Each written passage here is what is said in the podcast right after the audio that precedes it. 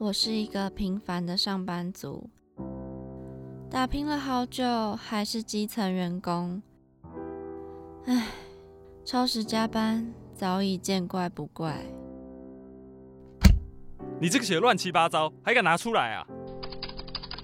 哎，我赶着回家，这个文案就拜托你喽。女儿啊，妈妈生日快到了，是不是要有所表示啊？社畜人生怎么这么难？谁来帮帮我啊！每天被压力逼得喘不过气，身为社畜的你，什么时候才能停下脚步，品味人生呢？就让社畜女子每周跟您分享最有趣的生活大小事。二零二零年七月三十一号，星期五，主题：小资趴趴走。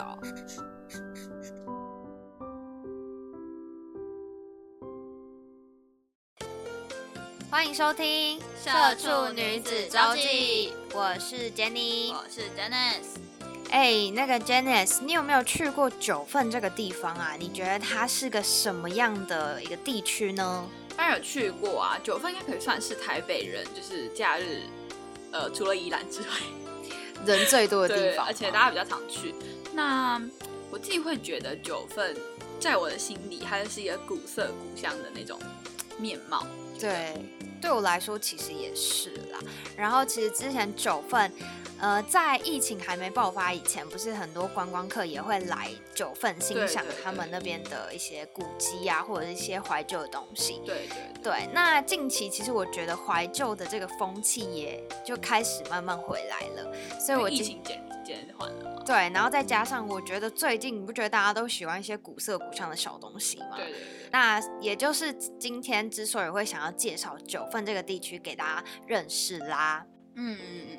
那嗯，其实我觉得要先介绍九份之前，我们应该可以先为大家介绍一下九份的历史背景。那九份呢，其实隶属于新北市瑞芳区。相传古代在这个路上的道路还没有开通的时候呢，一切的物资它都是从海上就是这样子运送过来的。那由于当时其实。这个村落当中只有九户人家，因此，那么他们对就是在外面采买的时候呢，他们都会跟老板讲说我要九份什么什么东西。久而久之呢，人们就以这个来命名现在九份这个地区。但其实我现在想一想，当时只住九个人非常合理耶。哦，对，因为因为那很多街就是很多，它应该算爬坡啦，以前应该是爬坡。嗯，对对对。然后呢，其实呢，九份它在发展的过程哦，它可以有一段。应该是大家我们现在都知道，就是采金，就是一个历一个历史。然后呢，随着就是来这边采金跟采矿的人潮越来越多，然后跟着一起繁华了之后呢，然后又随着这个采金的事业慢慢没落，对，就是一个这样。三角形吗？因为因为金矿一开始很多，可是后来越来越多人采之后，那个矿产就慢慢的又越来越少，然后也因此又这样慢慢的没落了。对对对，那其实大概是在西元一八九零年左右，就是很多的居民都在附近开始呃挖掘到它的金脉，然后让原本就是只有九户人家的这个。算是很贫穷的村落，很落寞了。对对对，顿时就是聚集了大概三千到四千户的淘金人口，然后也可以算是九份第一次的繁华的这个阶段。嗯，从九户变到三四千户，这真的就是成长很多。但其实我觉得这就是一个村落的发展史，因为你看，就像呃，在河边的村落也是这样，慢慢慢慢开始多起，对对，开始对。都一定是会有一个资源啦，吸引很多人去那边定居。对，那到了日治时代呢，其实也可以算是这个地方呃慢慢的达到一个巅峰，就是你嗯刚刚说的那个三角形的最高点。对对因为大量的黄金就被输往日本，那那嗯时候的金价也慢慢开始上涨，也缔造了这九份成为亚洲京都的这个辉煌的盛况。当时其实还有很多人称九份为像是小上海啊或者小香港这种美名。嗯，主呃，主要是因为就是以前都是刚刚有讲到说，我们都是从海上就是运东西进来，然后在海上看往九份的方向看过去，因为很多人，然后灯火，通明对对对，，所以才会讲说哦是小上海、小香港，意思是说很多人啦。嗯，没错。那嗯、呃在台湾光复之后呢，金矿哦，就是因为在日治时期的时候大量的开采，所以它的产量其实大幅的下降。然后最后呢，在缺乏开采价值以后呢，还有呃经营不善，就是画下了一个句点，就是九份的这个财经事业哦，慢慢的走入历史。嗯，但好像是到最近这就是算是几几年吧。嗯，那也刚好随着这个电影《悲情城市》这一部电影，又开始带起了九份的怀旧的风气。你有看过《嗯悲情城市》这一部电影吗？我说真的我没看过，但你应该了解这一部嗯嗯，对对对，对对，那其实这一部就是在九份，就是那时候拍摄的时候，也造成了一个轰动，因为他刚好也在威尼斯影展，然后让更多人知道九份这个地呃，方。外国人。对对对对，然后我觉得还有一个很特别的地方是，应该也是因为那个九 宫崎骏他讲九把刀，哎、应该也是因为差很多，好因为？那个啦，《神隐少女》她有参考了那个九份的那个阶梯的那个，对对对对大家应该都知道《神隐少女》啊。如果没有看过《悲情城市》的人们，应应该也至少。看到对。对，那也就是因为这两个大导演，让九份这个地方呢又开始慢慢的复苏。近期呢，其实大家就非常的喜欢一些怀旧的，像老街啊，或者是一些废弃的古迹等等的。对对那也吸引了就是四面八方寻找灵感的一些艺术家。嗯嗯，对，那我其实自己也非常喜欢这种怀旧的古色古香的，对古色古香的嗯一些古迹，或者是呃以前残留的一些像是矿坑啊，或者是一些历史文物等等的，我觉得对我嗯来说都还蛮有趣的。但就我觉得有一个比较特别要注意的地方是，我自己认为台湾在这一块上面的保存没有做得很好。嗯，对，就是像我们现在讲到什么大道城啊，嗯，呃九份啊，然后迪化街啊什么，其嗯。实这都是台湾以前非常非常繁荣的地方，但嗯、呃感觉现在都有一点就弄得脏脏旧旧的，然后也哦不能说是一个呃怎么样的，就它可能不是一个非常大的观光景点。嗯，对，可是像至少就是我觉得在大陆，就是他们就会有什么古色古香的小镇，嗯然后大家说，哎、我要去乌镇，我要去嗯。周庄，就是那种它就是一哦。整区弄得很像，很像游乐园嘛，哦，了就是一整个区块这样，他们都是统一的风格，然后弄得很好。对，就是其实台湾可以跟中国学习这个地块复苏的这个部分。对，但我自我其实自己也觉得，古迹保存，对对对，嗯但我觉得其实台湾有慢慢的越做越好了，这一块。嗯因为毕竟我们现在就是发展，以前是因为要发展，所以才可能呃对于古迹的保留或者古迹的修复没有做到这么好，但其实现在发展都差不多，大家慢慢会想要再往这一块去进行。没错，那大家一定会很好奇，就是九份怎么去？那我们接下来就要跟大家介绍。那如果是自行开车要到九份的话呢，可以行驶国道一号，然后由八堵交流道下之后呢，就是紧接着旁边一零二县道到瑞芳区就可以。就是到达九份，我记得我们之前有去九份金瓜石那边嗯拍过片，那我们也是依照这样子的方式去。对对对，或者是呢，呃，可以坐客运。那客运的话就比较简单，我们就是你可以到中校复兴站，就是捷运中校复兴站，或者是松山站，搭乘基隆客运的一零六二的这个乘公车吗？对对，你可以到那边，然后或者是在基隆火车站搭乘，呃，一样是基隆客运，然后往金瓜石方向的这个车子，然后到旧道站就可以到达了。那刚才呢是客运的部分，那现在要讲的呢是公车，这个可以直接到达那个九份。那它就是由瑞芳火车站搭乘七八八或八二五号公车呢，就可以到达九份啦。嗯，但其实我觉得还有一个要跟大家讲，如果你是自行开车前往的话，九份的山区路段有一点危险，就是哦它的路很小，然后如果呃又有很多那种大的客运要会车的话，大家真的是自驾要注意安全。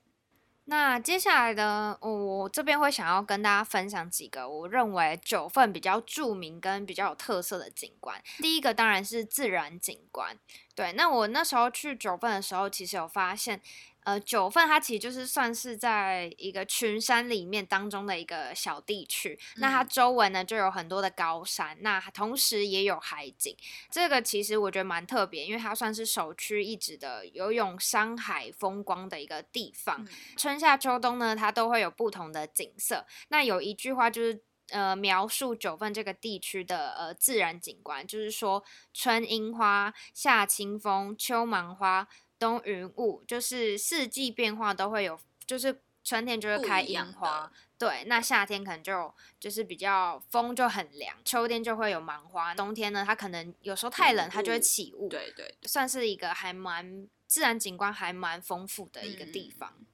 对，然后除了是自然景观的部分啊，刚刚也有讲到说，其实呃九份算是就是历史的背景非常的丰富，然后这边就有一个是叫做九份文史工作室，那它其实是成立于民国八十一年哦，是由罗继坤先生成立的。他其实不是九份人，可是他就是深深的被九份的这些景观所吸引哦。那他的工作室呢，主要是以摄影来记录九份的文化，还有用文字的资料整理影像记录，还有生活文物，还有采金的工具等等等等的。等于说，他其实是用他自己的方式啦，记录嗯了九份的历史故事，这样子。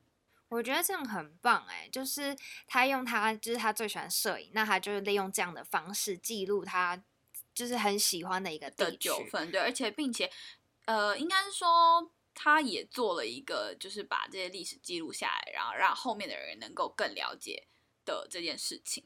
对，那其实这个九份文史工作室它是免费供大家参观，嗯就如果大家听我们这样介绍有兴趣的话呢，也可以就是上网搜寻这些相关的知，就是要怎么去。对对嗯对。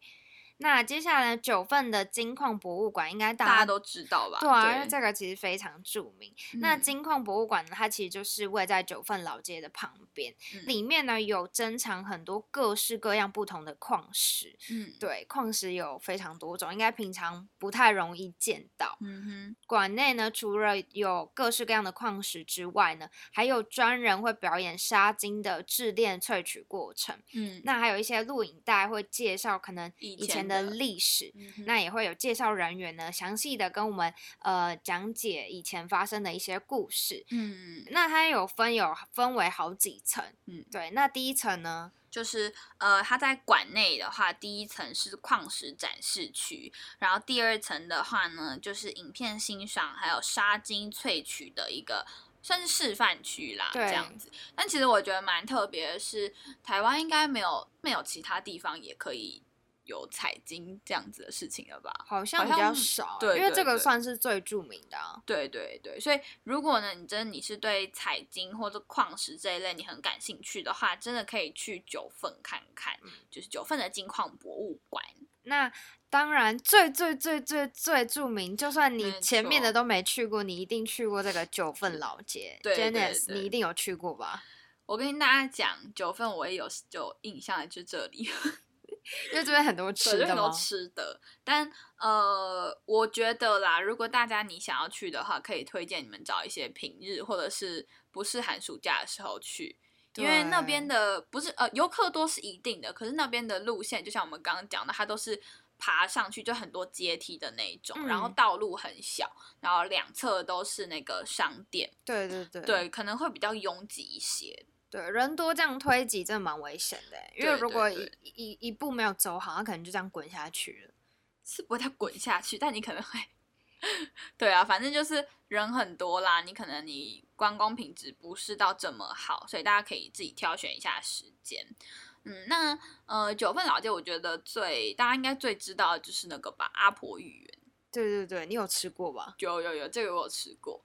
然后我是觉得还不错啊，就是如果你就爬的很累，然后上去吃个一碗，就它真的蛮好吃。而且它那边其实还有夜景可以看。对啊对啊，还有一些是那个茶餐厅嘛，就是你嗯可以去那边喝茶，然后那个它里面都会有一些什么海景的座位，对对就是你可以从山下直接看到海这样子。那真的超漂对，亮。可是我觉得那应。该也不太便宜。对啊，那种观光地区一定是贵的。对对对，那九份老街呢？我们刚刚说到最热闹、最多吃的地方呢，其实就是基山街。对对对对，那接下来的树旗路呢，其实也就是在旁边而已。那它也可以算是九份蛮著名的一条路。嗯对，就是我们刚刚最前面有说到，在电影《神隐少女》当中看到的那个画面呢，其实嗯就在树旗路这边。嗯，而且、啊、还有一个那个生平戏院。哦，真的，嗯，对对对，它应该可以算是，虽然它现在的那个已经不是说像我们现在什么美华戏院售票的那种了，对对，但它就是会播放一些可能早期的电影，然后让观光客来这边观赏，算是重现了以前的风华啦。对对对，而且这个戏院建立了一百年呢，对啊，对啊，超级老，觉得还，超级有那个历史的那个年代它是台北台湾第一间那个戏院嘛，对不对对对对对对。嗯，那除了树崎路之外呢，旁边也有一条轻便路，也是一个蛮重要的道路。那它虽然就是少了一些店家，那游客可能呃也会比较少之外，但是呢，它其实多了一些历史的轨迹在里头。嗯，那这一嗯条路呢，应该算是是四零年代那时候最重要的一个，连外道路，对对，运送矿石的一个道路。对对对这那应该也比较少游客会去走了。对啊，因为现在其实也没有什么比较没什么东西啦，对也没有什么店家之外，那这一这三条基山街、树崎路跟轻便路，对都是九份老街蛮著名的三条路。那如果大家有嗯兴趣的话，就可以去看看。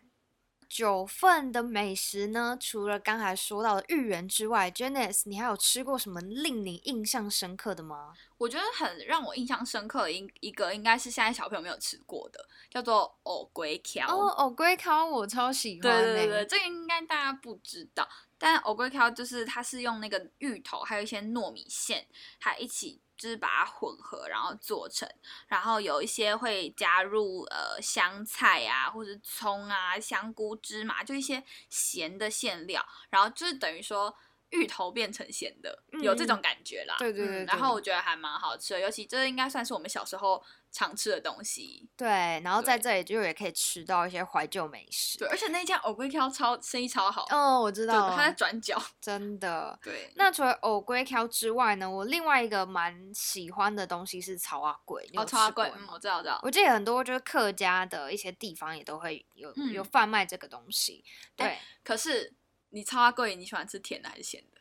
超阿贵不是基本上都是咸的吗？哪有啊？有甜的吗？超阿贵甜的比较好吃，我觉得啦。是吗？就是甜的超阿贵，它就是包那个红豆对红豆馅。然后因为我本人就是觉得我不喜欢，因为超阿贵的皮它吃起来虽然没有味道，可是我觉得吃到后面会有一个甜味。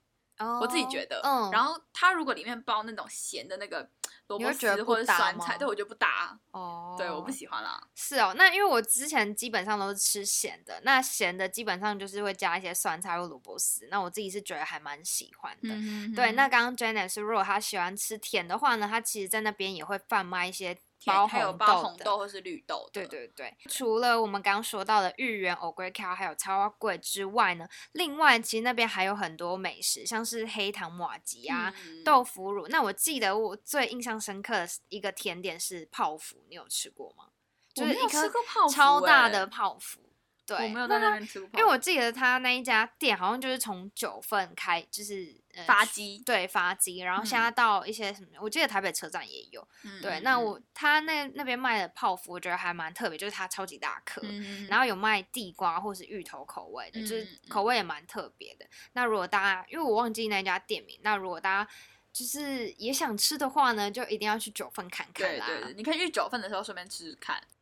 好啊，那除了我们刚刚讲到的，就是呃美食美食之外之外，我们还是要来点认真的，好不好？就是呃，因为有讲到说九份的历史真的是算蛮悠久的啦。对，那在算时代变迁之余呢，其实一定会有一些文化流失或者是呃被遗忘的这种过程。对，那当地的居民呢，还有呃文史工作者呢，他就在九份成立了九份义工队，还有九份文化协会等等。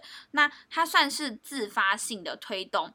呃，九份的环境保护还有文化保存的工作，也是希望说让观光客就是不要只是哦来这边吃吃美食，对对，然后也要了解这些的一些人文特色什么的。对对对，就是可能九份的商业文化活动，它背后的一些自然景观呐、还有人文资产啦，那也是希望说在观光之余呢，能够达到环境保护的一个平衡啦，算是永续发展吗？对对对对对，那因为九份对我来说是一个我自己还蛮喜欢，然后也觉得它是一个历史非常丰富的地方，所以今天才想要介绍给大家没。错。那应该等下应该是说九份算是台北人放假，你可能都都有想到我要去九份，可是大家有没有知道它背后的这些历史意义？对对对，嗯就是要透过这些，可以透过这些嗯像是刚刚讲到的义工队或文化协会等等的组织。而且其实九份会繁荣起来，某部分我们必须得感谢可能曾经葬身在那边的挖矿者。嗯，对对那边很多很特别的故事。对对对，对，那呃，今天呢，就是介绍这个金矿小镇九份给大家认识。那如果大家有兴趣的呢，都可以上网搜寻一些呃有关九份的资料。对，那当然我们介绍也是希望大家可以实际的去那边走走。那你现在收听的是《社畜女子周记》，在每周五晚上七点呢，准时在 s o u n 跟 Apple Podcast 平台播出，让社畜女子每周跟您分享最有趣的生活大小事。好啦，我是 Janice，我是 Jenny，我们下个礼拜五同一时间空中再见喽，拜。拜拜